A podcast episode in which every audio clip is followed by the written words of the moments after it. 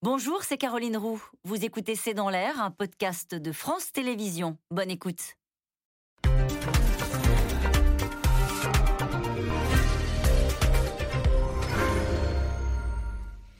Bonsoir à toutes et à tous. Nous attendons vos questions, SMS, Internet et réseaux sociaux pour alimenter notre discussion. C'est l'un des débats de la présidentielle. Face à la flambée des prix de l'énergie et face naturellement à l'urgence climatique, le nucléaire bénéficie d'un retour en grâce. Aujourd'hui, lors de la présentation de son plan d'investissement de 30 milliards pour développer les technologies d'avenir, le président de la République n'a pas oublié la filière. Il propose le développement de réacteurs de petite taille et il propose également de mieux gérer les déchets. Sur la forme, l'opposition dénonce la propagande propagande présidentielle à six mois du scrutin. Mais sur le fond, de nombreux candidats assument désormais également une ligne pro-nucléaire. À droite, les candidats défendent même la construction de plusieurs EPR.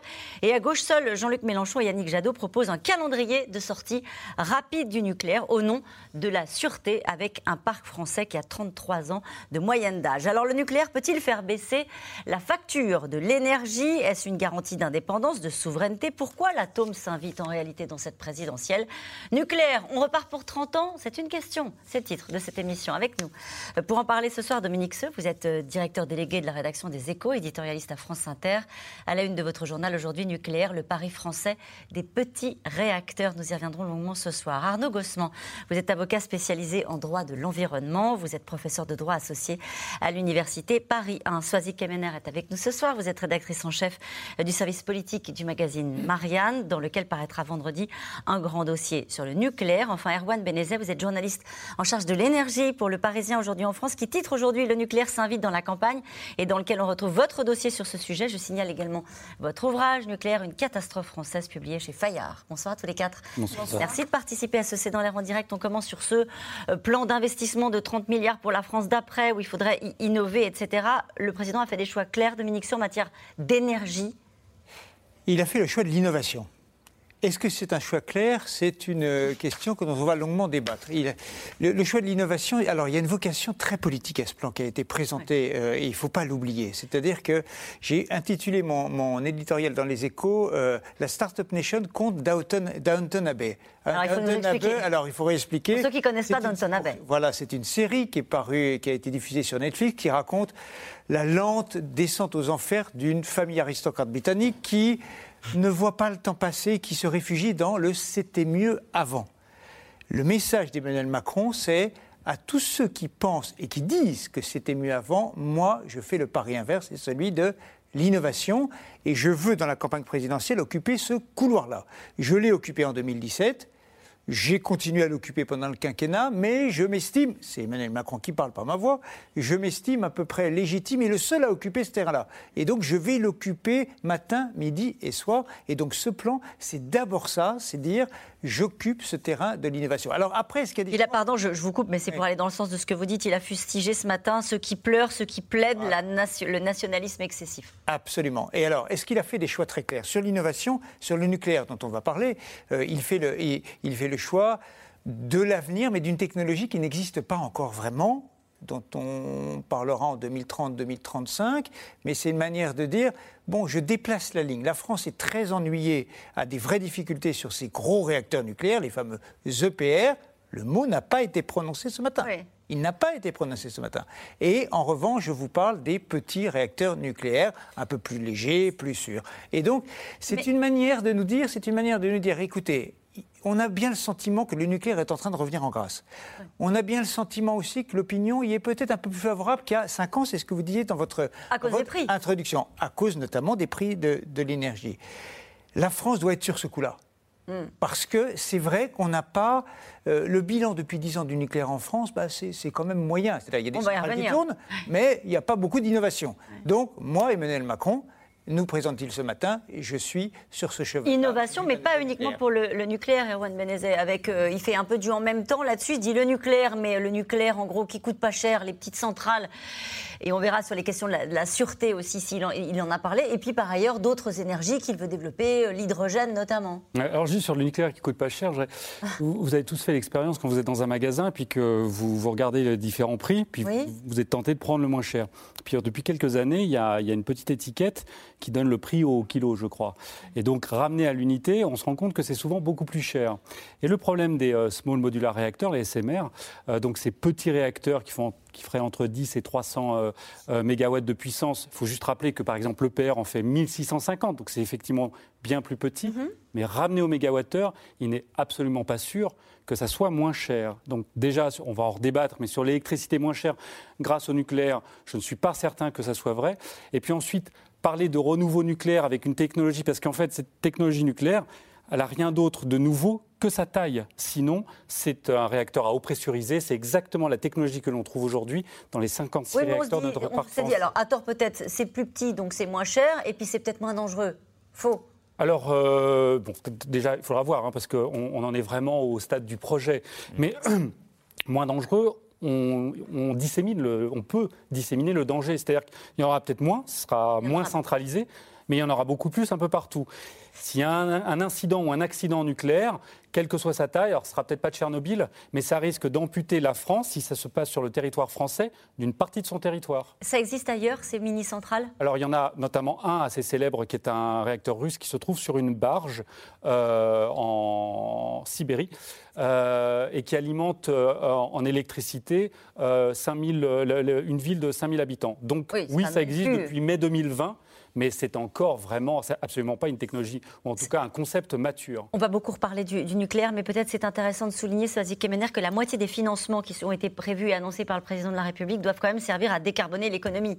Oui, bien sûr, il a commencé par là, hein, le président de la République, quand il s'est exprimé ce matin on décarbone et puis ensuite il détaille et on voit bien il essaie d'envoyer des signaux à peu près un, peu partout à 360 degrés autour de lui dans le champ politique. Donc euh, il essaie à la fois de dire qu'il est pour l'innovation pour dire qu'il n'est pas un décliniste euh, c'est une façon de, dire un petit hello à ce qui peut se passer euh, à ce qui peut passer à droite ou à l'extrême droite de l'échiquier politique. Décarboner pourquoi? Parce qu'il va bientôt y avoir la nouvelle conférence de l'ONU sur le climat. Il est censé être porteur de la conférence de Paris. Il va porter la présidence de l'Union européenne à, présidence tournante à partir du début du mois de janvier. Donc, il a besoin de dire qu'il s'affirme sur cette position-là aussi. Et puis, le nucléaire. Pourquoi le nucléaire? Bah, Tout simplement parce que c'est devenu, c'est redevenu un totem politique alors que c'était euh, c'était plutôt on parlait on parlait de Fukushima, on parlait de Tchernobyl, on se demandait si à quel moment ça a basculé, Soazic Kemener Parce que c'est vrai que c'était même à la une du Parisien aujourd'hui en France aujourd'hui. C'est vrai que c'est un débat qui est désormais de nouveau dans la campagne présidentielle avec une forme d'unanimité. Euh, on verra que tout le monde n'est pas raccord, hein, mais euh, notamment à, droite et à l'extrême droite, avec une espèce d'enthousiasme même sur le nucléaire. Oui, alors je, pense que le, le coup d'accélérateur, même si certains à droite en parlent depuis longtemps, bien entendu, c'est vraiment le Covid. C'est-à-dire le moment où les Français se sont sentis dépossédés. Et l'idée de dire le nucléaire, évidemment, ça renvoie à De Gaulle, ça renvoie à. Alors après, on peut.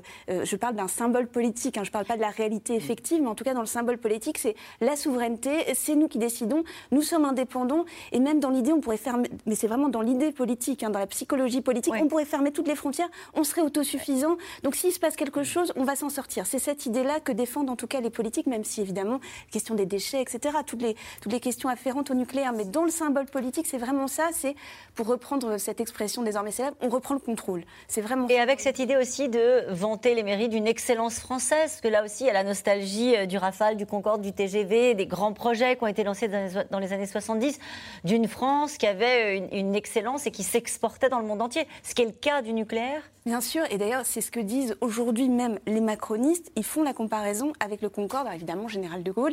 L'idée de, de dire que le général de Gaulle a vu les essais du Concorde, mais il n'a pas vu après la, mise en place effective du Concorde, mais que finalement, on peut être dans un. Dans, on, peut on peut réinstaller une notion de progrès. C'est ce que défendent en tout cas les macronistes avec mm. toutes les difficultés euh, afférentes à, l'entreprise. Mais l'idée, c'est vraiment de réinstaller la France dans le concert des nations sur ce point-là précisément. Arnaud Gossement, l'objectif, euh, et encore une on va revenir en détail ce soir sur la question du nucléaire et même sur ces mini-centrales. Mais l'objectif du chef de l'État, c'était de dire, en gros, même si on est à six mois de la présidentielle, voilà, je fixe des objectifs clairs pour décarboner l'économie. Dans les choix qui sont faits en matière d'énergie euh, d'énergie renouvelable, on parlait de l'hydrogène, on parle du nucléaire. Est-ce qu'il y a quelque chose qui vous semble du registre du en même temps, où vous dites, cette fois-ci, il y a des choix clairs avec ce titre euh, nucléaire, on repart pour 30 ans? Il y a dû en même temps, parce qu'effectivement, ce matin, il a également fait des annonces pour encourager le développement de la production d'énergie renouvelable, notamment en matière de mobilité. Et puis, il y a aussi euh, le besoin de rappeler qu'il n'a fait que des annonces ce matin et qu'il a un mois de la présidentielle. Concrètement, sur 80 milliards du plan de relance, enfin 100 milliards en juillet, 30 milliards dont 30 milliards qui ont été euh, présentés plus en détail aujourd'hui. Il n'y en a que 3 qui vont être mis en œuvre dans le projet de loi de finances pour la dernière année du quinquennat. Après, s'il est réélu, il pourra peut-être aller un peu plus loin. Mais enfin, pour l'instant, il ne peut s'engager que sur 3 milliards d'euros en réalité. Ça, c'est le premier point. Le deuxième point, c'est qu'il y a les annonces, puis il y a la loi. Il y a un consensus dans ce pays depuis 2015 pour baisser la part du nucléaire dans la production d'électricité que Emmanuel Macron n'a jamais remis en cause, y compris dans la loi climat et résilience, où le gouvernement s'était opposé à ce qu'on remette en cause cet objectif. Avec quel objectif? Un objectif de ne pas remettre en cause le nucléaire, mais en même temps d'en baisser la part dans la production d'électricité d'ici à 2035. À combien? À 50%. Aujourd'hui, on est à peu près à 75%, à, 50%. Donc ça, c'est la première chose. Il y a les annonces, et puis dans la loi, il y a la réalité des choses. Il y a un consensus pour baisser la part du nucléaire. Et puis, troisième chose que je voudrais souligner, on parle beaucoup du nucléaire aujourd'hui, mais il faut rappeler que le nucléaire, c'est presque anecdotique. Je m'explique. Dans notre consommation d'énergie mondiale, le nucléaire, c'est un peu plus de 4%. Et sachant que cette consommation d'énergie, va falloir drastiquement la baisser d'ici à 2030. Comme vous l'avez souligné, ces petits réacteurs, c'est 2030-2035. Rolls-Royce dit pas avant 2030. Bill Gates qui s'est lancé dans la voiture 2035. Donc aujourd'hui, très sincèrement, on parle de quelque chose de très théorique, sachant que là, maintenant, c'est tout de suite là maintenant qu'il faut décarboner. Et vous voyez bien qu'au niveau mondial, ce n'est pas le nucléaire qui va permettre de le faire. Mais pour la France, oui En France, c'est 17% de notre consommation d'énergie. C'est pareil. Comment est-ce qu'on est à 75% de la production et 17% de la consommation? Effectivement, au final, il faut bien distinguer la production d'électricité et d'énergie. Nous allons en produire sur notre territoire. Nous allons aussi en importer. Le pétrole, nous ne produisons pas ici ni notre gaz ni notre pétrole. Et pour l'essentiel, c'est du pétrole, c'est des hydrocarbures, charbon, pétrole, gaz que nous allons consommer au final. Donc ce qui est important, c'est de voir que le nucléaire, ce n'est qu'une source d'énergie assez résiduelle, presque anecdotique au niveau mondial. Et lorsque la France dit oui, ah, grâce au nucléaire, le nouveau nucléaire, d'ailleurs l'expression euh, date déjà du plan de relance de Nicolas Sarkozy, euh, vous l'avez déjà en 2008, hein, il n'y a rien de nouveau sur cette expression et sur le fait de remettre en avant le nucléaire lorsqu'on fait des plans de relance. Mais là, très sincèrement, il faut remettre les chiffres en face euh, des réalités. La réalité, c'est qu'aujourd'hui, on a un problème avec le pétrole et que d'ici 2030, ce réacteur de petite taille ne va pas être la Les gens qui vous regardent ce soir, ils voient leur facture d'énergie toute énergie confondue, on a beaucoup parlé du, du gasoil aujourd'hui, mais du, pétrole, de l'essence, du gaz, de l'électricité augmenter. Et on leur dit régulièrement dans le débat public, euh, le nucléaire permet de baisser la, facture. C'est aussi ce qu'a défendu euh, Bruno Le Maire auprès de ses partenaires européens, en disant ben, nous, on produit de l'électricité peu chère avec le nucléaire, et du coup, il faudrait que, ça soit, que les Français puissent en bénéficier.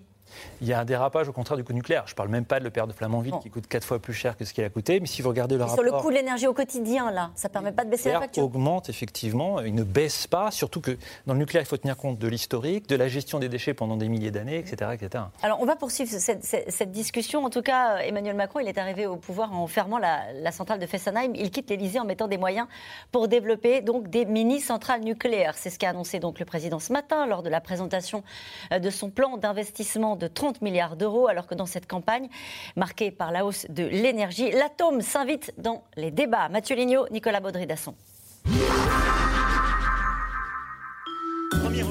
Main dans les poches, façon start-up. Le président comme un patron pour vendre ce matin son nouveau produit. France 2030, son plan d'investissement. Sur ce sujet. 30 milliards d'euros pour l'industrie et ses secteurs de pointe, comme l'espace, le numérique, les biotechnologies, sans oublier le nucléaire, au cœur de la France de demain, version Macron. Nous devons absolument nous préparer à des technologies de rupture et de transformation profonde sur le nucléaire. La promesse de ce qu'on appelle les small modular reactors, qui sont les, petits réacteurs, beaucoup plus modulaires et beaucoup plus sûrs, parce que la sûreté est un point clé du débat sur le nucléaire. Pour y parvenir, nous devons ouvrir le jeu de manière totalement inédite et nous sommes prêts à y investir un milliard d'euros d'ici 2030 en commençant très vite avec des premiers projets très clairs. Une stratégie assumée, ça n'a pourtant pas toujours été le cas. Emmanuel Macron est en faveur du nucléaire, mais il a joué différentes notes sur sa partition, comme au début de son mandat. Il entérine la fermeture de Fessenheim et indique le cap. Concrètement, 14 réacteurs de 900 MW seront arrêtés d'ici à 2035. Ce mouvement commencera à l'été 2020 avec l'arrêt définitif des deux réacteurs de Fessenheim. Comment expliquer le retour en grâce du nucléaire? Depuis quelques mois, le prix de l'énergie s'envole. Le gasoil bat des records avec plus 28% de hausse en un an. Le gaz, plus 50,8% depuis janvier. Et on redoute une hausse de 10% pour l'électricité en février prochain. Pour le gouvernement et Bruno Le Maire, la solution c'est le nucléaire, qui serait moins cher. Encore faut-il que l'Europe en tienne compte dans la régulation des prix. Nous ne pouvons plus accepter d'avoir les prix de l'électricité alignés sur le prix du gaz. Au niveau économique, ce n'est pas la solution pour avoir l'électricité à un prix juste. Si nous voulons de l'électricité sans plus d'émissions de CO2, nous croyons fortement que la production nucléaire est la clé de ce genre de situation. Miser sur le nucléaire, pour une fois l'idée fait presque consensus. De nombreux candidats à la présidentielle veulent investir dans le secteur. Xavier Bertrand, comme Macron, veut aussi plus de SMR, ces petites centrales nouvelle génération. Selon lui, les panneaux solaires et l'éolien ne suffiront pas. On va avoir des besoins de plus en plus importants et on veut diminuer la part du nucléaire. Non mais on est fada ou quoi là? Si les Français me font confiance, à l'été 2022, je prendrai la décision de lancer ce nouveau programme. Et je vais plus loin. Je reviendrai également sur les textes qui font qu'on va amener la part du nucléaire à 50%. À droite et à l'extrême droite, c'est même la course à celui qui construira le plus de centrales. Et la mode, c'est l'EPR, ce super réacteur. Marine Le Pen veut en construire trois. 6 EPR pour Michel Barnier et Valérie Pécresse, et même 10 pour Éric Zemmour. Toujours plus, alors que le seul EPR français en construction a déjà 10 ans de retard et n'est toujours pas en fonction. À gauche aussi, certains croient en l'atome. Pour Arnaud Montebourg, c'est une question de souveraineté. Je considère qu'il faut réinvestir le nucléaire. D'ailleurs, j'avais dit il y a longtemps que c'est une filière d'avenir. Euh, nous n'avons pas d'autre choix si nous voulons décarboner d'urgence l'économie. Pourquoi? Bah, Parce que la question euh, des émissions de gaz à effet de serre, c'est l'urgence planétaire. Et donc, euh, le nucléaire, c'est vrai, n'est pas une énergie propre, mais elle est décarbonée. C'est une énergie dans laquelle que nous maîtrisons et dans laquelle nous pouvons avoir des prix qui sont compétitifs. Une classe politique quasi unanime alors que l'opinion publique reste divisée. 49% des Français ne sont pas favorables à la construction de nouvelles centrales nucléaires. Et cette question, Emmanuel Macron est-il crédible en chantre du nucléaire? Dominique Seux alors, il a joué effectivement, euh, il a joué un peu le en même temps au début. C'est-à-dire, à titre personnel, il est favorable manifestement au nucléaire. Mais il est arrivé en disant, bon, euh, en appelant Nicolas Hulot au gouvernement, donc euh, Nicolas Hulot anti-nucléaire très clairement, il a fermé Fessenheim. Il essaye, il essaye manifestement de surfer, non pas sur une mode, parce que ce sont des sujets trop graves pour parler d'une mode, mais sur un mouvement mondial qui est d'un petit redémarrage du nucléaire. Sur les dix premières puissances mondiales, vous en avez huit qui sont en train d'explorer à nouveau le nucléaire. Vous avez l'Allemagne, c'est non. L'Italie, c'est non. Le Japon redémarre un peu. Mais tous les autres sont en train.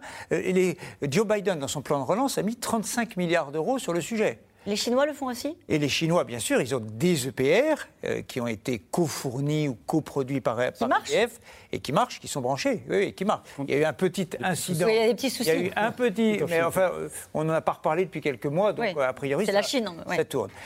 Pourquoi ce, euh, regain euh, du nucléaire? C'est euh, parce que c'est décarboné, mais aussi parce que tout le monde est en train de réaliser que c'est l'électricité qui sera l'énergie d'avenir. Bien sûr, il faut que le pétrole baisse, il faut que le charbon naturellement baisse, que le gaz baisse, mais l'électricité va être de plus en plus appelée. Les voitures vont être électriques. Emmanuel Macron a annoncé ce matin qu'il souhaitait que la France se lance sur l'hydrogène de production nucléaire pour ne pas polluer. Et donc, les besoins en électricité vont être mm. euh, considérablement augmentés. Les travaux de RTE, euh, réseau euh, transport, transport, électricité, qui devrait sortir le 25 octobre, il y a plusieurs scénarios. Il y en a notamment un où les besoins en électricité sont euh, évalués en hausse de, 20%. Donc ça veut dire qu'on va ralentir un peu sur la, baisse de la part du nucléaire, ce que nous disait tout à l'heure Arnaud Gossement. C'est-à-dire qu'il y avait un objectif qui était inscrit dans la loi, qui était de dire bah, collectivement, on s'est mis d'accord, on va baisser la part du nucléaire à échéance de 2030. absolument, c'est là.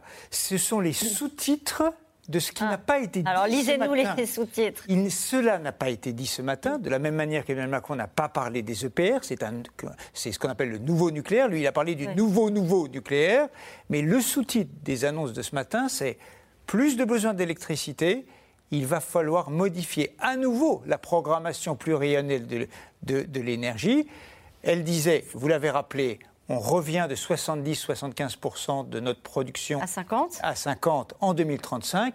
Il est très probable que la prochaine loi, en tout cas si Emmanuel Macron était réélu, euh, considère que la baisse doit être moins rapide. Est-ce que ça veut dire, par rapport à ce que vous, quand on, fait la, photographie des autres pays du monde, est-ce que ça veut dire que la France est à contre-courant? Quand elle fait le choix du nucléaire par rapport aux autres puissances Vous nous avez parlé des États-Unis, vous nous avez parlé euh, de la Chine. Nous, on mise euh, pour l'avenir davantage sur le nucléaire. le Royaume-Uni aussi. Est-ce qu'on est à contre-courant ou est-ce qu'on suit au fond un mouvement euh, mondial?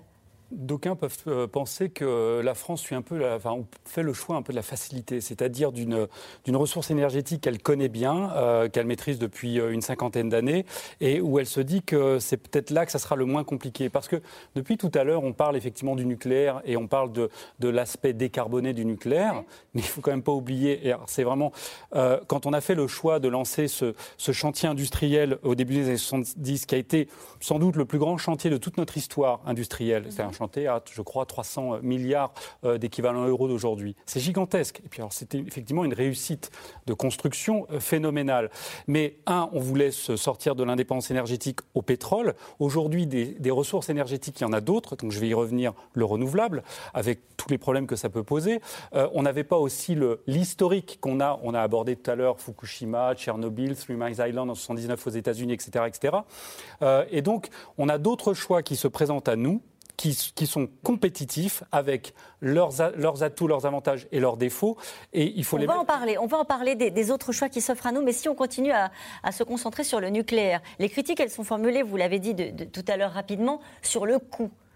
Euh, quand on vous dit il n'a pas prononcé le mot de l'UPR, de l'EPR, parce qu'on l'a vu dans le reportage, quand on parle de l'EPR, la Cour des comptes dit attention, euh, la facture explose. La Cour des comptes en 2012 avait effectivement dit, ne serait-ce que pour euh, moderniser le parc existant, il avait donné le chiffre de 100 milliards d'euros. 100 milliards d'euros à dépenser pour que le parc existant, même si on, ferme quelques, quelques, centrales, soit mis à niveau.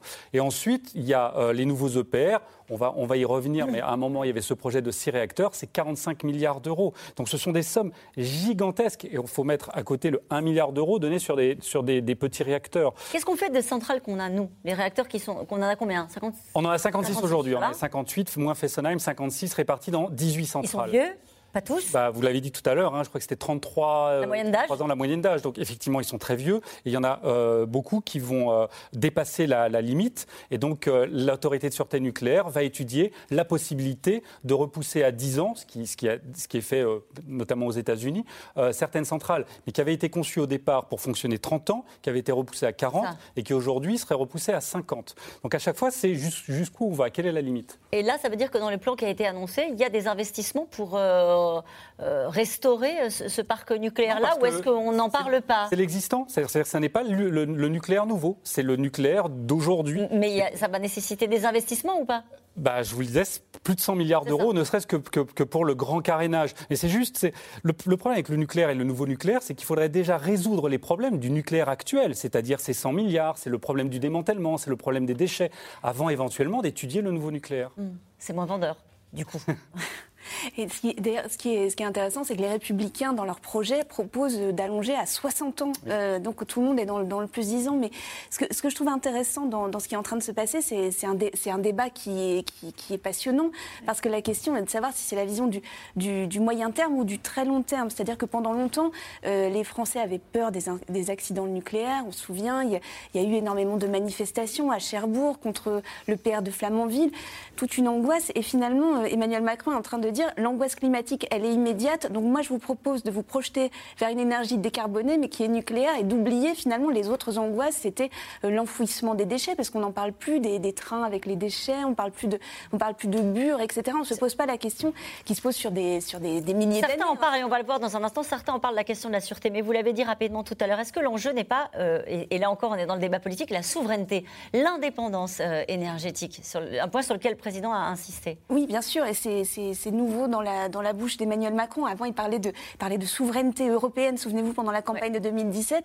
Et maintenant, depuis, depuis qu'on a fermé les frontières pendant le Covid, ben, on, peut, on peut parler de souveraineté nationale. Il rapatrie, par exemple, des productions de médicaments, etc. Donc, il est dans cette, il est dans cette idée-là, et ce sera d'ailleurs un des, un des points forts, je pense, de, de sa campagne présidentielle, même si on n'a pas encore les, toutes, toutes les, tout, le, tout le programme, évidemment, puisqu'il n'est même pas candidat. Mais ce sera ce que dira Emmanuel Macron, c'est moi, je garantis votre souveraineté. Il a compris qu'il y avait une angoisse des Français vis-à-vis de ça, de, cette, de, de, des choses qui s'effritent. Donc finalement, il est quelque part, même si, même si mis sur l'innovation, il les raccroche à quelque chose de connu. Et le nucléaire, ça renvoie à des années peut-être plus, plus glorieuses aux yeux et on parlait du prix du gaz. On dit aux Français, si le prix du gaz augmente, c'est parce que les Russes euh, ont, un levier d'influence sur ce sujet-là. Et effectivement, le, nucléaire donne le sentiment qu'on a la maîtrise. C'est une erreur. C'est vrai que l'actualité de ces dernières semaines, avec une flambée absolument considérable, à la fois des carburants, du gaz, euh, et de l'ensemble des matières premières font qu'on a l'impression d'être pris en étau. C'est-à-dire, en gros, c'est Vladimir Poutine qui euh, nous prend euh, à la gorge avec le fameux oléoduc qui doit un jour ou l'autre, gazoduc qui doit un jour ou l'autre arriver, Nord Stream 2. Et les pannes de vent en Allemagne ont eu des effets, ont fait monter aussi les cours. Et donc, et, on voit par ailleurs que le charbon est en train d'avoir une sorte de retour en grâce absolument incroyable parce que les Chinois sont en train d'importer, c'est quand même incroyable, ils importent du charbon d'Australie, euh, pays avec lequel ils sont quand même en, tension, on, le sait. Et donc, euh, euh, ce charbon, il a redémarré un peu partout. Un peu en France aussi Honnêtement, c'est 1% ou 0,5%. Il y a une centrale à Cordemais, en fait. Il nous reste 4 centrales, hein, on le voit là sur la carte. Mais deux Je crois que trois enfermées. Deux, ne fonctionnent plus. on est, on est, on, vraiment, on est le pays le plus décharbonné du monde. Oui. Ah, pardon, alors sur la souveraineté. Euh, attention, parce que dans le nucléaire, ça fait 20 ans qu'on a, 20 ou 25 ans qu'on n'a pas construit une nouvelle centrale, on a perdu une grande partie de notre savoir-faire. Le problème aujourd'hui, c'est que même sur la souveraineté nucléaire, il est possible que demain, on demande l'appui de la Chine. C'est par exemple ce qui se passe aujourd'hui en Angleterre, à Hinkley Point, où euh, vous avez une centrale qui est, qui est construite par EDF, mais avec l'aide des Chinois. Et demain, il est. On leur avait transféré la, technologie à l'époque. Exactement comme on, a, comme, comme on, a pris celle des Américains dans les années 70 avec Westinghouse. Mais euh, il est tout à fait possible demain que pour construire de nouveaux EPR, on soit obligé de demander l'aide de la Chine pour construire des centrales françaises. Donc même la question de la souveraineté avec le nucléaire n'est pas assurée. Arnaud Gossement. Elle n'est pas assurée. Et puis il faut aussi rappeler que la France ne produit pas de charbon, certes, mais pas d'uranium non plus. Elle l'importe d'où? Elle importe notamment du Niger, qui est un pays euh, qui, aussi d'un point de vue géopolitique, n'est pas un pays totalement stable. Une mine qui s'appelle Arlit, pour l'essentiel. Et euh, ce n'est pas un territoire français. Donc il faut aussi rappeler aux Français que le nucléaire qui produit, encore une fois, une petite partie de notre euh, énergie, n'est pas de production française. Il faut aussi, je me permets de, revenir sur ce point, lorsqu'on parle de renouveau du nucléaire, juste rappeler un chiffre, c'est qu'au niveau mondial, la consommation d'électricité nucléaire baisse. Et elle baisse de manière assez forte, puisqu'en 1996, on était à 17% de la production d'électricité mondiale d'origine nucléaire. On est passé à 10 en 2020. Donc en fait, si vous regardez les courbes à la fois de consommation, de production d'énergie nucléaire, ça ne cesse de baisser. En Parce que l'Allemagne a fait ce choix-là, quels sont les autres pays qui ont fait ce choix? De manière générale, de toute manière, le nucléaire, pour l'instant, les pays qu'on a cités, c'est des pays qui, pour l'essentiel, ont des projets, mais qui ne se sont pas encore concrétisés, mmh. notamment au Moyen-Orient. Mais aujourd'hui, si je regarde la situation telle qu'elle est aujourd'hui, et il faut regarder la situation aujourd'hui, parce qu'encore une fois, nous nous sommes engagés à réduire nos émissions de gaz à effet de serre d'ici 2030. Donc parler d'une techno qui va aboutir peut-être sur les marchés, peut-être en 2035, n'est pas très utile objectivement. Ça, c'est un des arguments euh, massus euh, qu'on entend dans le débat public, qui est de dire euh, l'énergie verte par excellence, en tout cas, qui nous permet de, de tenir nos objectifs en matière de réduction des gaz à effet de serre, c'est le nucléaire. Non, c'est pas du nucléaire, encore une fois, parce que le nucléaire, ce n'est qu'une toute petite partie de notre énergie. Ce qui est important, c'est de changer un petit peu de, de Mais est-ce que c'est une énergie verte? Alors ce n'est pas une énergie verte puisque euh, vos enfants, petits-enfants, arrière-arrière-petits-enfants vont gérer des déchets qui auront servi à notre confort et pas au leur. C'est difficile de dire que c'est une énergie verte alors que nous allons leur laisser des déchets. Ce qui est important quand même, juste de non, mais là, il y, a un clivage. C'est pour ça que je, vous, j'insiste sur la question parce qu'on voit bien que le clivage... Euh, la question des déchets... Se, bah, pose, se pose dans le débat public, effectivement. Et, un déchet, c'est jamais vert. Hein. Alors voilà, donc vous dites que ça fait des déchets, mais sur la réduction des gaz à effet de serre, c'est, dans, sur ces notions-là que le débat politique est en train de se focaliser en disant il y a une urgence et c'est ce que disait le président de la République, il y a une urgence, il faut développer le nucléaire parce que c'est la priorité, c'est de réduire les gaz à effet de serre. Oui, mais encore une fois, c'est une priorité aujourd'hui, puisque le changement climatique a déjà commencé, on l'a souvent rappelé dans votre émission, et là, ce dont on parle, c'est pour dans 10, 20 ans. Ce qui est important aujourd'hui, c'est de rappeler que la question, ce n'est pas simplement celle de la production. Depuis tout à l'heure, on parle de la production d'énergie et de la production d'électricité, encore une fois, qui n'est qu'une partie de la production d'énergie. Il faut parler aussi de la consommation, c'est-à-dire de l'économie d'énergie. Nous devons économiser l'énergie. Cesser de la gaspiller, c'est la priorité absolue. Le problème du nucléaire aussi, c'est qu'il a appelé pendant des décennies en France un gaspillage. On a vendu du chauffage électrique à des Français qui coûte très cher aujourd'hui dans des maisons mal isolées parce qu'il fallait aussi écouler une production d'une énergie de base que vous ne pouvez pas moduler dans le temps. Le nucléaire n'est pas non plus une énergie très pratique. Elle a ses inconvénients également en termes de production. Aujourd'hui, on doit parler de production, bien entendu, et du grand carénage. Les 100 milliards dont vous parlez, c'est uniquement pour le grand carénage, c'est-à-dire uniquement pour la prolongation. C'est même pas pour l'entretien annuel de ce parc. Mais plus encore, il faut parler de la consommation, c'est-à-dire de l'économie de cette énergie. Qu'est-ce qu'on fait pour moins consommer de pétrole, de gaz? Au niveau mondial, juste un chiffre quand même, nous consommons 84% d'énergie fossile, c'est-à-dire du charbon, du pétrole à 33% et du gaz ensuite. C'est ça que nous consommons concrètement. Donc on est en train de parler d'un sujet qui est objectivement une tête d'épingle.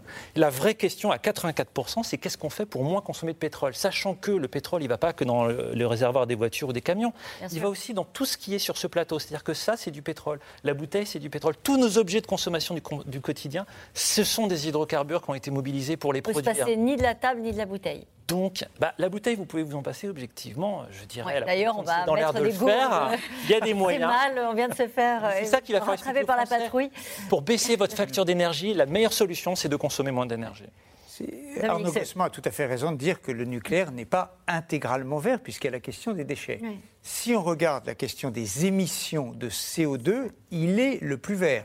Euh, si on, nous regardions sur nos applications téléphoniques euh, combien, il faut, combien euh, chaque kilowattheure produit, produit de, émet de CO2, on doit être à 40 grammes en France, on doit être à 450 grammes en Allemagne parce que la production, elle est soit gazière, soit charbonnée pour produire l'électricité. Donc, quand on considère que le, changement climatique est lié aux émissions de carbone dans l'atmosphère, il n'y a aucun doute sur les avantages du nucléaire, qui a par ailleurs des inconvénients, bien sûr, mm-hmm. sur les déchets.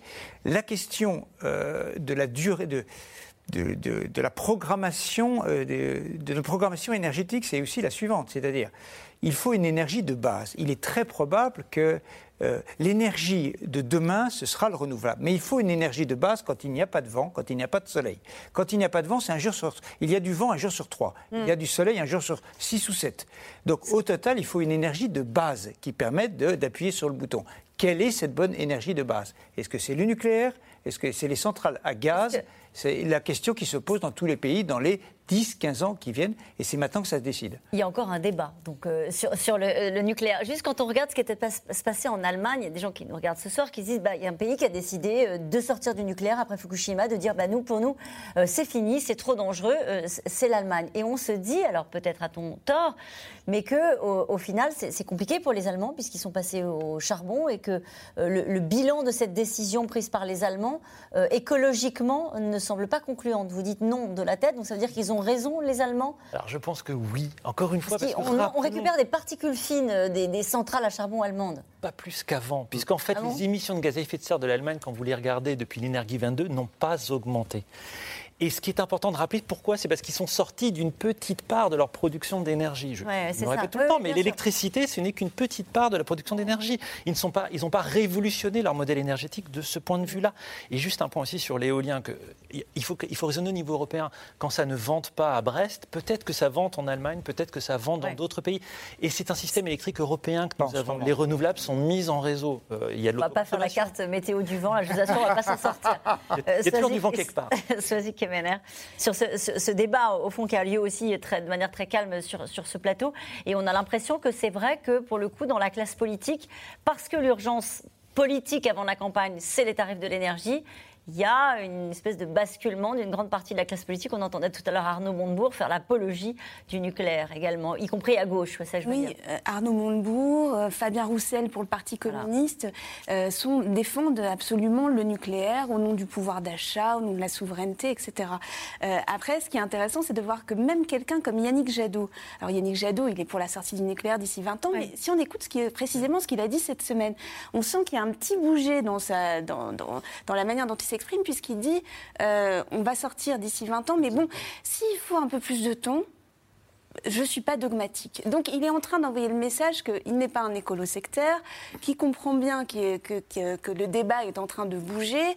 Il ne veut pas être complètement euh, à, contre, à, contre-courant euh, de, de, de, ce débat, même s'il il y avait un sondage dans le journal du dimanche au début du mois d'octobre, hein, c'était 51-49. C'est vraiment la France. C'est ça, 51% des Français sont favorables à la construction de nouveaux réacteurs, contre 49% qui y sont euh, défavorables.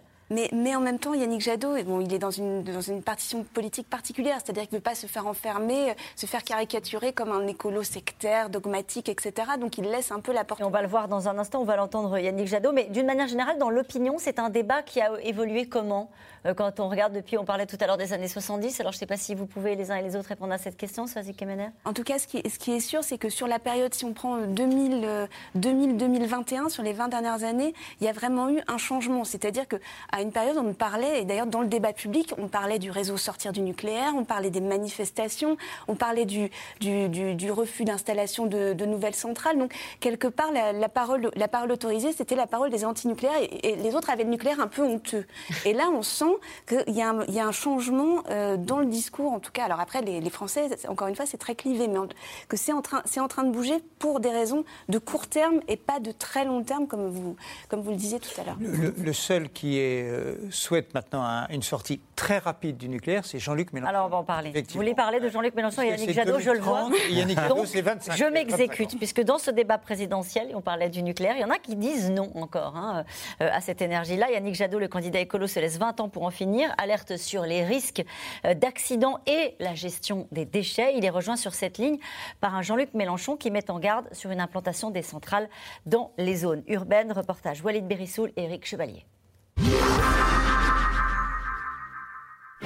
Dans un début de campagne présidentielle où la majorité des candidats se dit en faveur de l'atome, Jean-Luc Mélenchon et Yannick Jadot font figure d'exception. Alors pour se faire entendre, l'un comme l'autre tente de marquer les esprits sur la sécurité de nos centrales. Ici, nous sommes à Paris, n'est-ce pas? Hmm. Bien, il y a une centrale nucléaire. Où est-elle? En amont de Paris, du fleuve, la, la Seine. C'est la centrale de nos gens. Si un jour il y avait un problème, parce que les autres disaient il n'y aura jamais de problème, eh bien ce jour-là, qu'est-ce que vous avez prévu, grand cerveau? Pour faire face à cette situation, à déplacer 12 millions de personnes Un futur potentiellement cataclysmique pour Jean-Luc Mélenchon, quand Yannick Jadot lui martèle qu'il faut tirer les leçons du passé. Le nucléaire est dangereux, il y a quand même eu Fukushima. Enfin, on va pas oublier que un, réacteur nucléaire, ça peut péter. Que reste-t-il aujourd'hui du traumatisme de Fukushima et de son onde de choc mondial À l'époque, le mouvement anti-nucléaire a le vent en poupe et accueille des convertis de fraîche date comme Jean-Luc Mélenchon. Mais pour Yannick Jadot, l'engagement vient de beaucoup plus loin lorsqu'il était porte-parole de Greenpeace et que l'ONG menait des actions notamment contre des convois de déchets nucléaires transportés à travers la France. Nous avons pu, euh, en février 2003, euh, arrêter en plein Chalon-sur-Saône un convoi de plutonium pendant plusieurs heures sans qu'il n'y ait aucun dispositif de sécurité qui se soit révélé euh, efficace. Les autorités publiques en matière de sûreté nucléaire ont montré que ce type de convoi ne résistait pas euh, à des armes anti-chars qui sont maintenant euh, largement utilisées par les gangsters quand il s'agit de, de, fourgons transportant de l'argent. 17 ans après, le débat autour des déchets radioactifs est toujours aussi vif. Pas plus tard que ce matin, Greenpeace déployait cette banderole pour dénoncer l'envoi d'uranium usagé vers la Russie, alors que la France s'était engagée à ne plus le faire depuis 2010. De quoi donner au camp écologiste matière à mobiliser l'opinion publique. Le bilan du nucléaire, c'est déjà qu'on importe euh, le combustible. La France ne produit pas d'uranium. Et ensuite, on ne sait pas gérer les déchets. quand vous avez une durée de vie de 10 à 100 000 ans, rendez-vous compte qu'on a inventé euh, l'écriture il y a 5 000 ans seulement. C'est ça euh, euh, l'héritage du nucléaire, c'est des déchets que nous léguons aux générations futures et qui pourront demain peut-être empoisonner les nappes phréatiques. C'est hors de question. Mais à l'approche d'une présidentielle pourtant décisive en matière de choix énergétiques pour les prochaines décennies, les opposants historiques à l'atome ont bien du mal à se faire entendre.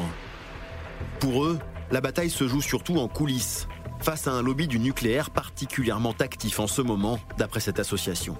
Quand, par exemple, vous avez EDF euh, e qui incite tous les salariés, par exemple, d'un site nucléaire à voter dans le cadre d'un plébiscite pour la construction de nouveaux réacteurs organisés par les élus locaux euh, d'une communauté de communes vers le Tricastin, dont le président est un ancien d'EDF, euh, ça c'est un lobby à l'œuvre. Ces lobbies ont des entrées, ces lobbies existent, ils ont des moyens considérables euh, et des, moyens que nous, associations, nous n'avons pas du tout. Le site du Tricastin dans la Drôme, une centrale vieillissante, au cœur d'une lutte d'influence pour y développer un réacteur nouvelle génération, les fameux EPR. Une décision qui devrait être prise après l'élection présidentielle. Et cette question qui nous est posée ce soir, les écologistes sont-ils trop dogmatiques pour reconnaître l'intérêt du nucléaire face au réchauffement climatique? Vers qui je me tourne pour répondre à cette question Il y a eu un sondage il n'y a pas longtemps qui précisait que 21% des électeurs d'Europe Écologie Les Verts hein, n'étaient pas favorables à la sortie du nucléaire. Donc vous voyez que même parmi euh, les électeurs qui sont notamment allés voter à la primaire des écologistes, euh, le débat existe euh, pour ou contre le nucléaire. Et effectivement, on le voit bien dans le propos de Yannick Jadot. Euh, qui a été un ancien directeur de Greenpeace tout de même, à faire de lance de l'opposition nucléaire, il y a effectivement un certain pragmatisme. D'abord, il parle de 20 ans, il ne parle pas de sortie immédiate.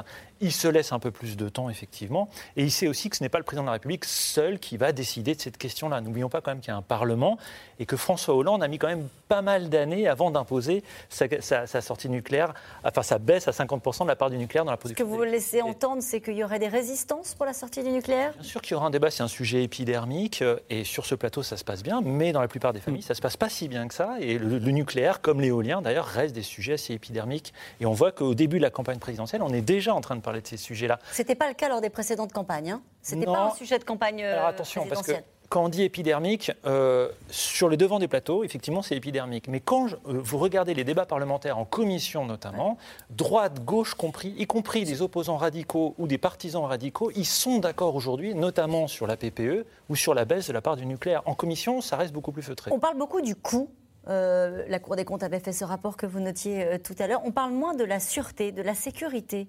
Euh, du nucléaire. C'était évoqué par euh, Jean-Luc Mélenchon qui en a fait un des axes de sa campagne sur le sujet en disant on ne pourrait pas déplacer 12 millions de personnes, elles sont proches euh, des villes, ces centrales. il, y a eu naturellement des, études, c'est très surveillé. Hein. L'autorité de sûreté nucléaire fait des rapports réguliers.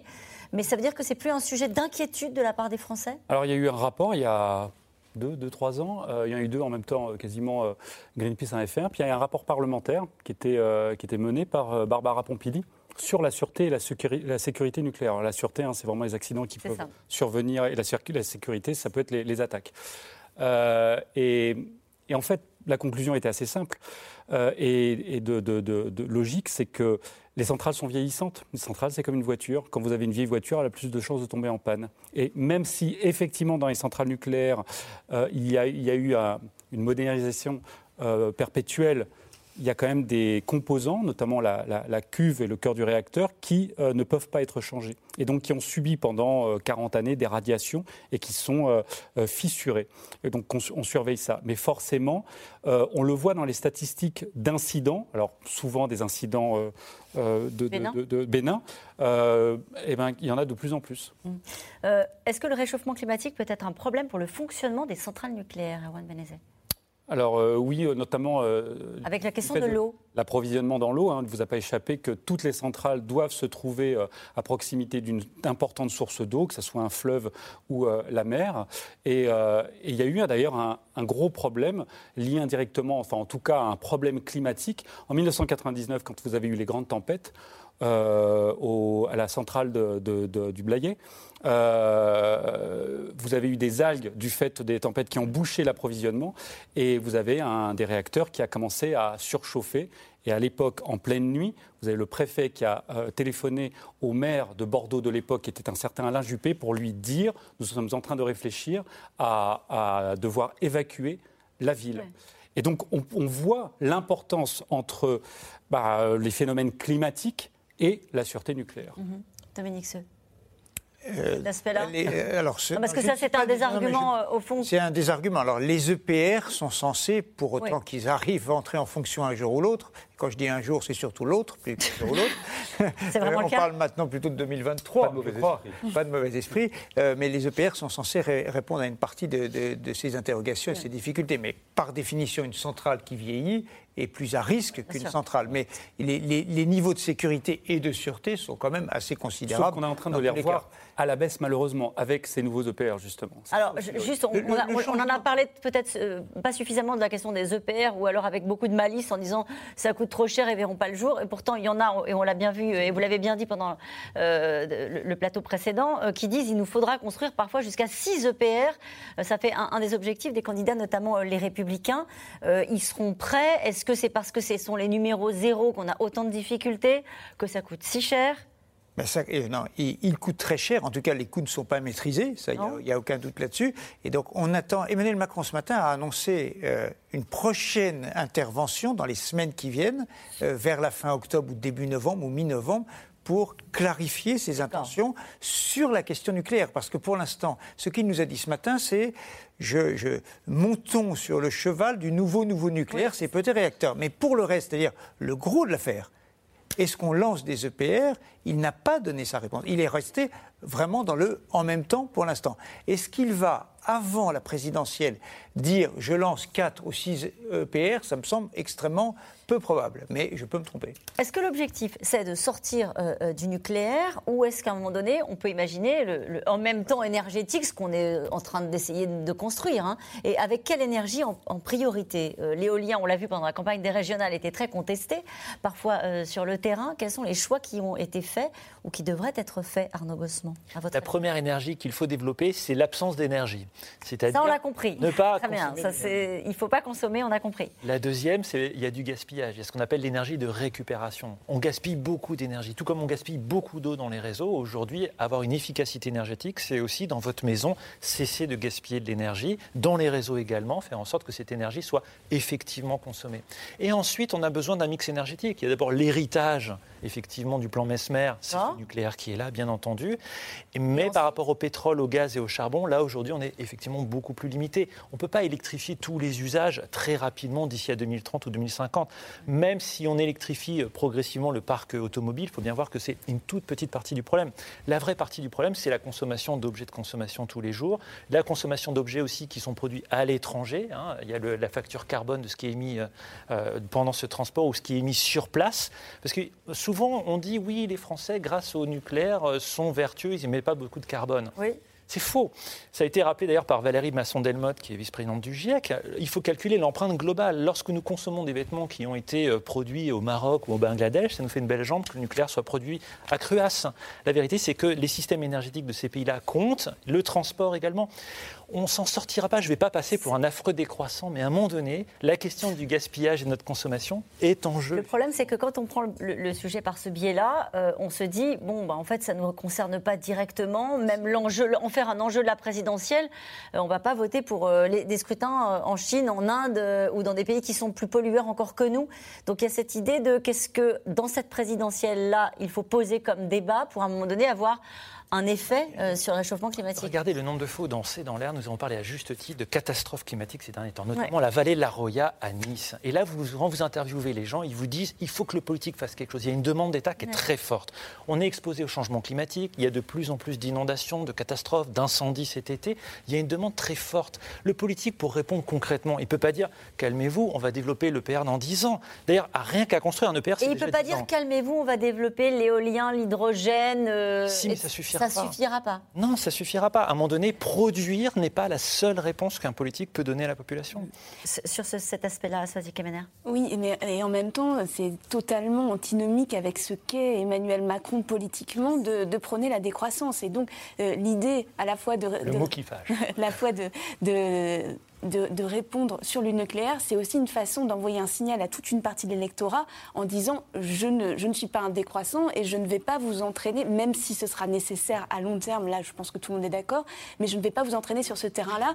Vous venez après, euh, on est en pleine reprise, euh, il y a un élan français qui sera peut-être un élan très court, hein, mais il y a un élan français, donc il veut accompagner cet élan-là, même si c'est un élan illusoire et qu'il faudra se reposer de ces questions-là, mais c'est aussi une idée de gagner du temps politiquement, c'est-à-dire de se construire un espace où finalement les, les Français peuvent euh, se projeter au moins jusqu'à la présidentielle, au moins jusqu'à 2030. Alors ça, c'est encore après la, présidentielle suivante, mais euh, leur donner un peu d'air. Alors en tout cas, dans ce débat sur la transition écologique, il y a un acteur majeur qui fait euh, son entrée et qui fait parfois bouger les lignes, la finance. Sur le terrain, il y a parfois une marge entre les effets d'annonce, notamment dans les entreprises, et la réalité des activités. Nous sommes allés à la rencontre d'une start-up écolo qui a réussi à attirer les investisseurs. Paul-Rémy Barjavel, Pierre Dern. L'innovation au service de l'environnement. C'est le pari de cette entreprise. Cette start-up a développé une technologie qui permet de réduire de 85% les émissions de particules fines liées au freinage des voitures. Ici, vous avez la partie aspirante avec le moteur électrique, la partie filtration pour retenir les particules qui sont émises. Et on vient, avec les tuyaux, se connecter directement à l'étrier de frein qui est ici. Et on vient aspirer à la source, en fait, tout simplement, pour éviter que ces particules ne se retrouvent dans l'air. Des particules nocives pour la santé, comme celles des fumées de pots d'échappement. En France, les freins produisent 20% des poussières polluantes dans l'air. La technologie imaginée par Talano est brevetée un peu partout dans le monde et attire les investisseurs aujourd'hui. Lors de sa création en 2012, c'était loin d'être le cas. Il y a dix ans, en fait, tout l'écosystème du financement qu'on appelle les fonds de venture euh, capital, par exemple, était focalisé sur le numérique. Euh, euh, c'était Internet, Internet, les plateformes, il n'y avait que ça. Et il n'y avait pas forcément de place pour des entreprises comme la nôtre. Donc c'est la raison pour laquelle nous, on s'est financé au départ avec ce qu'on appelle des family office, donc des particuliers qui ont beaucoup d'argent, mais on ne trouvait pas chez les fonds d'investissement des fonds d'investissement qui comprenaient ce que l'on faisait. Ce qui a changé depuis, c'est l'apparition de la finance verte et d'acteurs économiques qui placent leur argent dans le développement durable. L'un des principaux soutiens financiers de Talano, une société de gestion Mirova. Un portefeuille de 25 milliards d'euros, 100% dédié à l'investissement durable. Là, ici, sur cette partie-là, on, investit dans des projets d'énergie renouvelable partout en Europe. Donc, vous avez voilà, ce type de, projet-là. Vous avez là un projet solaire, un projet éolien. Je pense que ça, ça doit être en, en Suède. Énergie, mobilité, agroécologie, les champs d'investissement sont nombreux. Sans oublier évidemment le cœur du métier, gagner de l'argent. Ce que nous, on essaie de faire, c'est de créer de la performance économique, environnementale et sociale. Mais il faut créer de la performance économique aussi. Et alors, ce qui est intéressant aujourd'hui, c'est que euh, c'est de plus en plus possible. Ça l'était déjà il y a quelques années, mais plus on va, plus c'est possible. Pourquoi? Parce que l'économie elle-même est en train de changer et parce que ces secteurs-là euh, de, solutions de développement durable sont les secteurs où il y a aujourd'hui le plus d'innovation et le plus de croissance. La finance verte viendra-t-elle au secours de la planète? Encore faut-il que les acteurs traditionnels s'y mettent. Régulièrement dans la presse, de grandes banques annoncent se retirer du financement de projets d'énergie fossile. Elles s'engagent même à décarboner leurs investissements. Et pourtant, si un mouvement semble s'enclencher, il y a un grand écart entre les discours et la réalité. Lucie Pinson traque et dénonce les incohérences des institutions bancaires françaises. Là, c'est notre grande fierté du moment. Euh, la une du monde qu'on a décrochée après la révélation euh, des soutiens des banques et des investisseurs euh, à l'expansion pétrolière et gazière en Arctique. Sous la pression de son ONG, 16 banques, dont le Crédit Agricole, BNP Paribas et la Société Générale, se sont engagées à sortir totalement du charbon. Pour le reste, on est loin du compte. Aujourd'hui, euh, les faits sont là, les chiffres sont là, et malheureusement, euh, les banques françaises, il faut le rappeler, ont augmenté de 19% euh, en moyenne leur financement aux énergies fossiles entre 2016 et 2020. Donc globalement, on a le constat, il est que plus les acteurs financiers français parlent climat, et plus elles financent le développement des énergies fossiles, et notamment aujourd'hui du pétrole et du gaz. La France n'est pas la seule concernée. Premier gestionnaire de fonds au monde, le géant américain de la finance BlackRock promettait l'année dernière de faire du changement climatique sa grande priorité. Il est aujourd'hui toujours l'un des plus gros actionnaires d'entreprises polluantes, comme ExxonMobil ou General Motors. Alors c'est intéressant la problématique que, que pose euh, ce sujet et cette question, la finance a-t-elle fait sa révolution écologique vraiment? On a envie de dire, euh, ça avance, mais il y a encore manifestement des heures. Mais ça, ça va quand même dans la direction. Alors évidemment, euh, ce qui était dit par cette euh, représentante d'une ONG en mentionnant BNP ou les banques françaises en disant elle, ça a augmenté de 20% leur financement du charbon en, en, 3-4 ans, il faudrait regarder dans le détail. je suis totalement incapable de savoir si c'est si exact ou pas. En tout cas, elles savent que les investissements d'avenir sur lesquels elles veulent vraiment mettre, c'est plutôt des investissements verts. oui, les investissements sont davantage verts. Et il y a une énorme discussion pour savoir si elles doivent sortir des investissements qu'elles ont consentis à un certain nombre d'années, ce qui est le stock des investissements. Parce qu'un investissement d'une centrale à charbon ou d'une centrale à, gaz, c'est évidemment sur euh, des dizaines d'années. Et puis il y a une énorme discussion pour savoir est-ce que le charbon, c'est bien plus mauvais pour le climat que le gaz? Est-ce qu'il faut aider à la transformation des centrales à charbon vers le gaz? D'un certain point de vue, on peut dire c'est mieux. Mais évidemment, ce n'est pas bien. Mais il n'y a pas d'énergie alternative comme ça en faisant un claquement de doigts. Donc ce sont des discussions. Mais ça va quand même dans le, bon sens, dans le bon sens. Et il y a quelque chose qui va entrer en vigueur en plus dans les mois qui viennent, c'est la transformation. Alors c'est un sujet absolument épouvantable. D'ailleurs, je ne pourrais bah pas en parler très longtemps. parle pas, Mais c'est la transformation des normes comptables. Je voyais ce matin euh, Emmanuel Faber, vous savez, l'ancien patron de Danone, qui est devenu depuis ce matin un climate activiste, qui est très engagé sur ces mm. questions-là. Et euh, il explique assez bien, mieux que je ne le ferai, que dans les comptes des entreprises, ça va être un changement considérable parce que tout ce qui est lié d'une manière ou d'une autre à des énergies carbonées va être pénalisé et défavorisé, et donc ça va inciter tout le monde à bouger. Et très vite, Erwan Beleza, il y a un débat européen qui est majeur, qui se déroule en ce moment, et on parle ce soir du nucléaire, et qui va être arbitré dans les euh, semaines qui viennent, et qui va tout changer, la taxonomie. Alors la taxonomie, j'ai appris que c'était la, la science des classifications, et donc en fait, pour résumer, c'est de savoir qu'est-ce qui est vert et qu'est-ce qui ne l'est pas.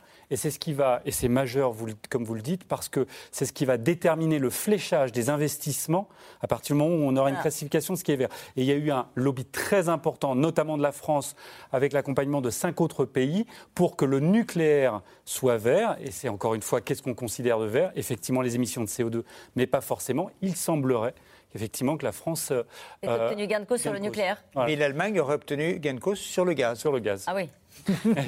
bah, c'est européen entre Emmanuel Macron et Angela Merkel. Euh, nous, nous revenons maintenant à vos questions. Les petites centrales nucléaires sont-elles plus sûres que celles qui sont en activité? Erwan Benezet en tout cas, euh, il faudra qu'elles le soient tout autant. Est-ce qu'elles seront plus sûres? Je, ne pense pas. Euh, en revanche, ce que je disais au début de cette émission, c'est qu'il y a un risque quand même de dissémination du, hmm. risque. du risque nucléaire, statistiquement, puisqu'il y aura plus de petites centrales. Le plan 2030, c'est le plan électoral 2022 de notre président? Assez. Oui, c'est le, le, plan du président euh, qui est plutôt défini d'habitude comme pragmatique euh, pour dire qu'il a aussi une vision et qu'il peut, euh, il peut parler, il peut projeter les Français dans le monde d'après. Il parle notamment aux jeunes. On sait qu'il s'exprime beaucoup en destination, à destination des jeunes depuis la rentrée. Et l'idée de dire, c'est je pense à votre avenir, donc je pense à vos parents et à vos grands-parents qui sont plutôt ceux qui votent. Le nucléaire, oui pour l'anecdote, l'Élysée n'a pas diffusé de dossier de presse. Pourquoi? Ça veut dire quoi? Eh ben, ça veut dire que c'est quand même le septième plan d'investissement depuis dix ans, et donc il y a un effet de répétition quand même, et une partie de l'opinion et des médias pourraient se dire, non mais on annonce un plan d'investissement tous les 6-7 euh, mois. Et à 6 mois d'une élection. Et à 6 mois d'élection. Euh, le nucléaire tellement décrié, n'est-il pas malgré tout un meilleur choix que les centrales au fioul ou à charbon? La réponse, la réponse, encore une fois, c'est oui. nucléaire. La réponse est oui. la réponse est non. Ça ne concerne qu'une petite partie. Et pour rebondir sur la première question, c'est sûr uniquement lorsque c'est dans un pays qui lui-même est sûr. Plus sérieusement, vous pensez que si on vous donne le choix entre une centrale nucléaire, une centrale au fioul ou une centrale, ou une centrale à charbon, j'ai envie de dire que c'est deux sujets différents. Il y en a une qui va produire de l'électricité et il y en a une qui ne va pas forcément cette source d'énergie. Je ne parle pas de la centrale elle-même qui va produire de l'électricité, mais la source d'énergie qui est l'hydrocarbure ne va pas nécessairement produire de l'électricité. Elle peut produire de la chaleur ou elle peut tout simplement être utilisée dans la fabrication des objets de consommation. Il faut, on, mélange souvent tout dans ce débat sur l'énergie et sur la question de la sûreté. Il faut aussi dire une chose qui est importante, c'est que si vous commercialisez ces petits réacteurs dans des pays qui ne sont pas sûrs d'un point de vue démocratique, c'est pas sûr du tout.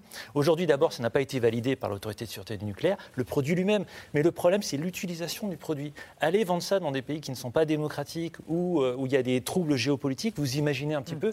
Une éolienne euh, dans un conflit armé, c'est pas très grave. Par contre, un réacteur nucléaire, ça peut l'être beaucoup plus. hein. C'est aussi Vous trouvez qu'on le pose mal ce débat dans cette présidentielle?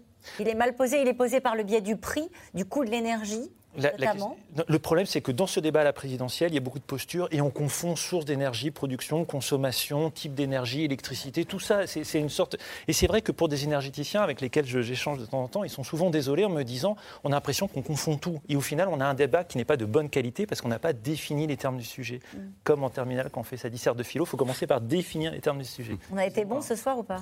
Pardon On a été bon ce On a été très bon. les bonnes notes. Allez. Non, la conclusion, c'est que vos téléspectateurs sont remarquables parce qu'ils posent des questions d'une simplicité remarquable. Charbon ou nucléaire Point d'interrogation. Euh, même en cas d'une sortie progressive du nucléaire, ne faudra-t-il pas de nouvelles centrales pour remplacer celles qui sont devenues obsolètes? On peut euh, imaginer euh, qu'il y a d'autres sour- d'autres sources de production. On, op- on oppose très souvent le renouvelable avec le, Oui. le- le nucléaire et on oppose le renouvelable avec les problèmes d'aujourd'hui sans penser aux technologies de demain qui pourraient arriver. Juste, par exemple, les réseaux intelligents, très important, et euh, le stockage, très important aussi. D'ailleurs, euh, l'hydrogène pourra aider. Euh, et avec du stockage et des réseaux intelligents, on peut presque rendre l'intermittence du renouvelable non intermittente et donc L'éolien notamment, l'éolien, le solaire. le, solaire, etc., qui, qui sont des énergies intermittentes, c'est-à-dire dépendantes du, du- du soleil ou du vent. Mais avec du stockage et des réseaux intelligents, on peut presque rendre cette euh, énergie, cette source d'énergie continue, et donc Ouais. euh, venir en concurrence à une énergie de base comme le Il y a eu des investissements annoncés en la matière? Euh, ce matin un demi-million, un, pardon, un demi-milliard, donc 500 millions d'euros pour le nouveau euh, renouvelable. Et donc C'est notamment précisément ce que vous nous expliquez à l'instant. L'éolien, alors ça, ça peut être effectivement les réseaux intelligents, le stockage. Alors le stockage, c'est aussi dans l'hydrogène. Et, euh, et ça peut être aussi l'éolien en mer ou de l'éolien offshore ou l'éolien flottant. Et donc il y a encore d'autres euh, technologies qui vont arriver et qui peuvent apporter leur contribution. On- ce qu'il faut espérer aussi, c'est qu'un Elon Musk arrive et une idée complètement disruptive, par exemple sur le nucléaire. On raisonne avec des schémas, vous avez totalement raison, on raisonne avec des schémas d'il y a euh, 50 ans technologiquement.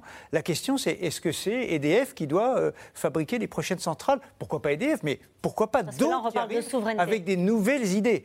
Non, non, Quand mais- on parle de l'énergie, on parle beaucoup Elon de Musk souveraineté. comme un symbole de disruption. Ouais. Euh, il faut imaginer que le terrain euh, est, est ouvert pour d'autres idées nouvelles. Il y a- il y, a Bill Gates qui s'est lancé dans l'aventure, qui n'est pas tout à fait Elon Musk, mais ce genre de personnalité. Lui-même, il nous dit c'est pas avant 2030, hein, les petits réacteurs. Euh, des centrales à charbon flambant neuves sont mises en service en Chine, en Inde et même en Allemagne. La France prétend-elle sauver la planète seule? Non, elle ne pourra pas. Par contre, elle peut agir sur la scène diplomatique en ne faisant pas croire qu'avec le nucléaire, on va tout régler et en effectivement en faisant pression pour que les objectifs qui sont adoptés, notamment au niveau international, les objectifs de l'accord de Paris, soient respectés par tous, par nous, mais aussi par ces pays-là. Ce ne sont pas les États eux seuls qui vont régler la question, mais vous avez aussi la pression des opinions publiques qui est de plus en plus forte. Et en Chine, rappelez-vous quand même, pendant la COP 21, il y avait ces nuages de pollution euh, liés à l'industrie ouais. Chinoise et qui tournaient sur les écrans du monde entier. Même cette dictature ne peut plus cacher aujourd'hui euh, les méfaits de son industrie Sachant et ses que- niveaux de pollution. Pardon, sachant que les centrales à charbon aujourd'hui sont favorisées par des prix du gaz qui sont extrêmement élevés, donc euh, Et qui on- vont le rester? On, on stoppe et qui vont le rester pendant quelques. Enfin, c'est pas ce que ce qu'a dit Jean Castex euh, jeudi dernier. Il pensait que euh, après le printemps, le prix du gaz allait, Mmh. allait- diminuer. Euh, c'est- c'est c'est- c'est son plan. Mais donc euh, il y a effectivement des centrales à charbon qui ouvrent aujourd'hui. Il y a les- aussi les quotas de CO2 qui peuvent venir euh, peser sur le marché et peut-être euh, peser sur le charbon. Justement, cette question de Maglone dans l'Hérault, ne peut-on pas être plus économe dans notre consommation électrique en forçant notamment l'extinction des enseignes lumineuses Merci Maglone. Merci ben Maglone. voilà. Elle a tout compris. Elle a entendu ce que vous avez dit euh, lors de cette émission. Euh, Eric, dans le Bas-Rhin, comment réaliser l'Europe de l'énergie s'il faut affronter nos voisins hostiles au nucléaire? C'est vrai que là, pour le coup, on, est, on a des, des- des démarches qui sont très nationales. Hein. Il y a- C'est pas- pas la construction européenne de l'énergie encore. Mais, mais justement, avec la taxonomie, il va y avoir cette discussion. Alors, on verra si la, si la France l'emporte ou pas, mais il y a la volonté, en tout cas, d'installer un débat sur ces questions-là, et ce sera Et- un des, des sujets de la présidence On a vu des compromis qui étaient faits, gaz versus nucléaire entre l'Allemagne et la France. Le- L'Europe est quand même le continent le plus vert, mais elle ne doit jamais oublier qu'elle représente 22% des gaz émis, dans l'atmosphère depuis le début de. Question de Catherine dans le Pas-de-Calais. Existe-t-il de vraiment une source d'énergie idéale? La non-énergie. On termine là-dessus? Allez, c'est la fin de cette émission. Euh, c'est la fin de cette émission qui sera rediffusée ce soir à 23h55. On se retrouve demain à 17h50 pour un nouveau C'est dans l'air. N'oubliez pas que vous pouvez retrouver C'est dans l'air quand vous le souhaitez en podcast sur toutes les plateformes et en replay. Tout de suite, c'est à vous.